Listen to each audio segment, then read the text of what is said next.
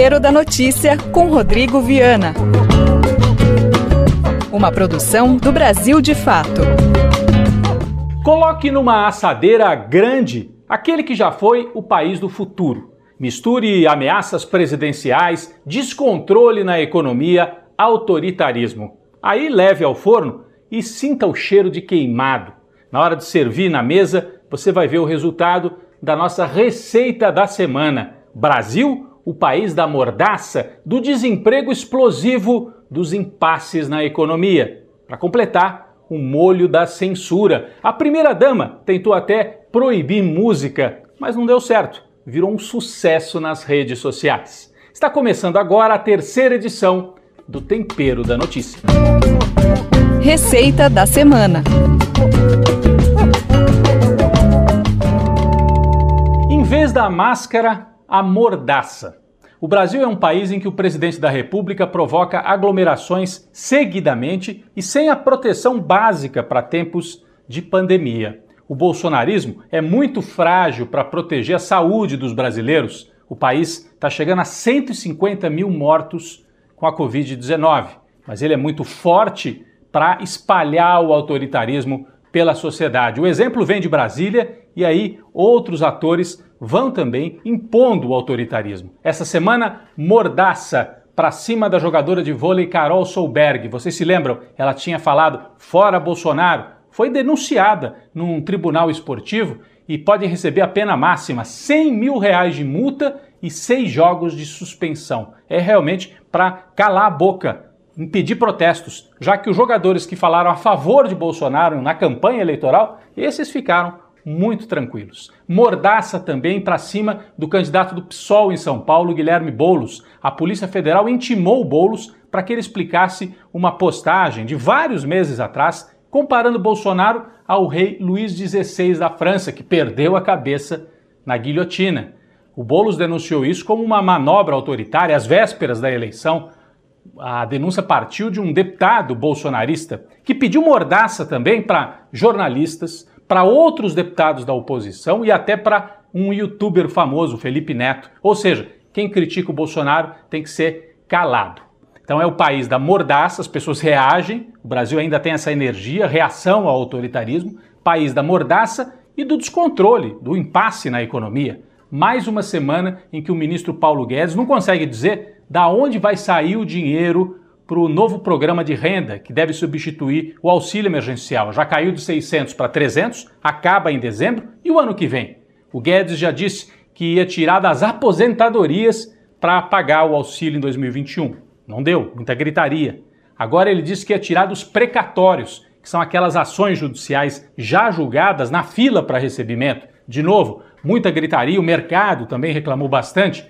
Guedes voltou atrás. O vice-presidente Mourão deu uma de sincerão essa semana e disse: pessoal, não tem de onde tirar. Ou a gente cria imposto novo ou corta de outros programas sociais.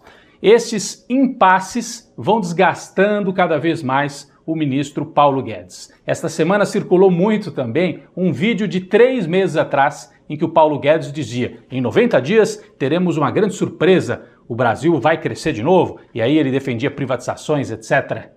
Vamos ver o que dizia o Paulo Guedes. Se formos resilientes, se transformarmos nos próximos 60, 90 dias numa agenda de transformação de marcos regulatórios, de forma que possam vir investimentos em todas essas fronteiras, de gás natural, de petróleo, de cabotagem, de privatizações. Se nós fizermos isso nos próximos 60, 90 dias, dando um exemplo para o mundo e surpreendendo o mundo que nos subestima. Então, se trabalharmos assim, eu acho que nós vamos surpreender e vamos voltar mais rápido. Bom, as redes sociais não perdoaram o Paulo Guedes por esse discurso, já que, surpresa, qual foi a surpresa que veio? Infelizmente, as surpresas foram 150 mil mortos por causa da Covid-19. Foram as queimadas no Pantanal e na Amazônia, o discurso delinquente nas Nações Unidas e agora o recorde de desemprego. Brasil, país da mordaça, dos impasses econômicos e do desemprego recorde. 14 milhões de pessoas, praticamente isso, de desempregados, segundo a última pesquisa do IBGE, fora os desalentados, 6 milhões. que são aquelas pessoas que nem saem de casa para procurar emprego. O Brasil, que já tinha passado vergonha por causa do discurso do Bolsonaro na ONU, esta semana passou vergonha também, porque foi citado no debate presidencial nos Estados Unidos como um mau exemplo. O candidato Joe Biden, do Partido Democrata, disse que vai dar 20 bilhões de dólares para o Brasil preservar a Amazônia, ou então o país vai sofrer sanções econômicas. Olha só. Aliás, um debate horroroso né, nos Estados Unidos. O Biden mesmo muito atrapalhado, sem energia, e o Trump, aquele tipo que a gente conhece, autoritário, não deixava ninguém falar, interrompia o tempo todo. Tanto que o Trump acaba de anunciar que ele e a esposa estariam com Covid-19. Será que estão mesmo? Ou é uma tática para agora posar de vítima, já que aquele autoritarismo todo no debate pegou muito mal e parece que o Biden subiu mais ainda nas pesquisas? A família Bolsonaro aqui no Brasil tentou ainda dar apoio para o Trump nessa história da Amazônia. Não dá muito certo, né? A família Bolsonaro está queimada. Além dos filhos, a primeira-dama, esta semana, foi denunciada porque dinheiro que tinha sido doado para combate à Covid-19 aqui no Brasil foi desviado para o programa social gerido pela primeira-dama. Olha só a gravidade no meio da pandemia, dinheiro que deveria ir para comprar equipamentos e para ajudar as pessoas durante a crise, grave crise de saúde no Brasil. A Michele Bolsonaro também tentou censurar uma música esta semana. Ela foi à polícia e pediu que a música fosse retirada do ar. A música dos Detonautas. Não deu certo, viu? Até ajudou a música, está chegando perto de 3 milhões de visualizações só no canal desta banda no YouTube. Então, Michele, conta para nós. O dinheiro na sua conta veio do Queiroz? Panela de pressão. Bom, quem vai para a panela de pressão esta semana são os golpistas na Bolívia, nosso vizinho aqui do lado, né? Vocês se lembram? Na Bolívia, Evo Morales ganhou as eleições, mas teve que sair correndo do país.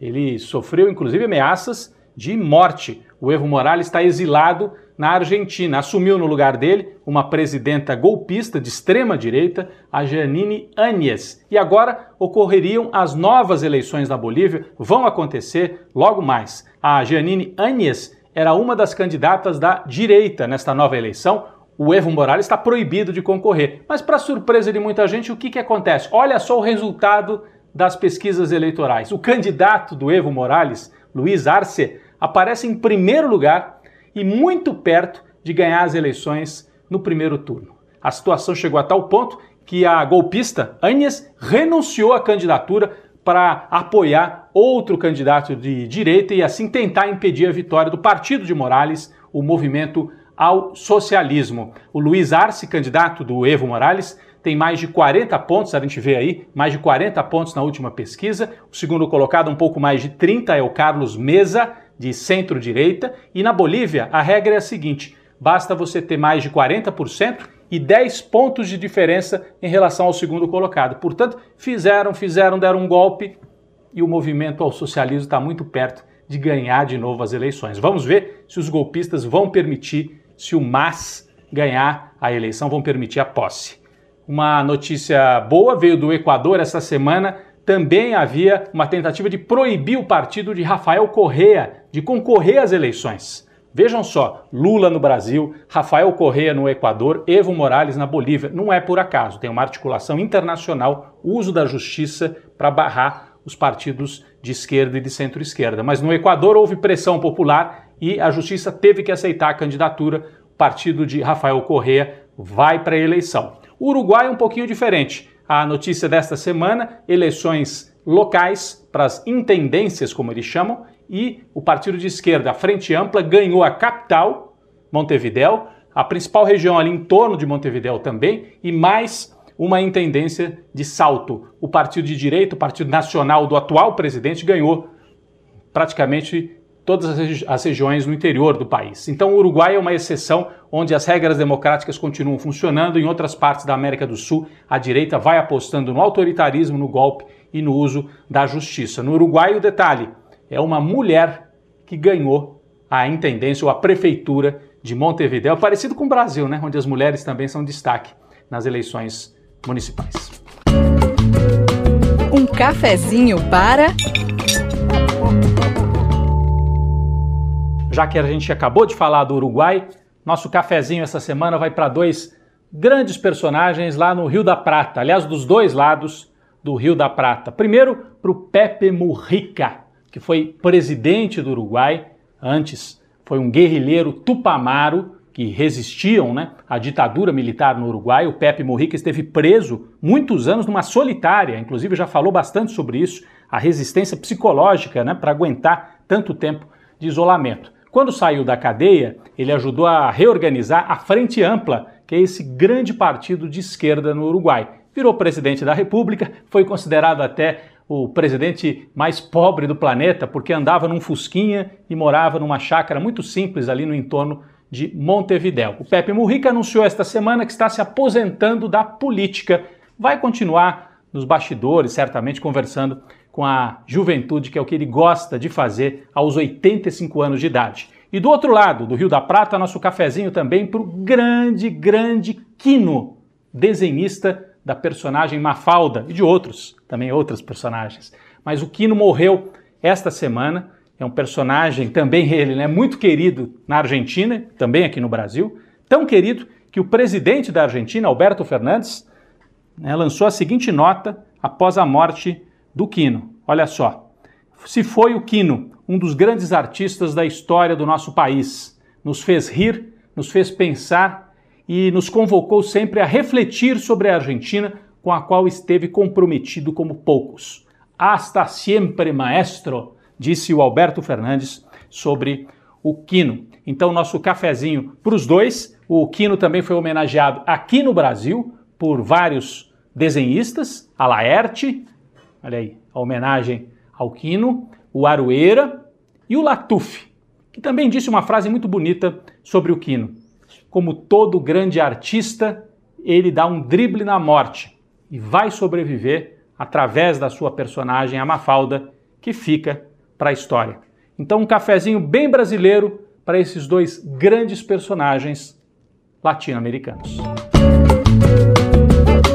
Você ouviu o programa Tempero da Notícia com Rodrigo Viana. Uma produção do Brasil de Fato. Você pode assistir essas e outras edições na TVT. Ouça também nas principais plataformas de podcast. Esse programa tem roteiro de Rodrigo Viana. Coordenação de rádio Camila Salmásio. Coordenação de projetos especiais José Bruno Lima. Direção política Beatriz Pasqualino e Nina Fidelis.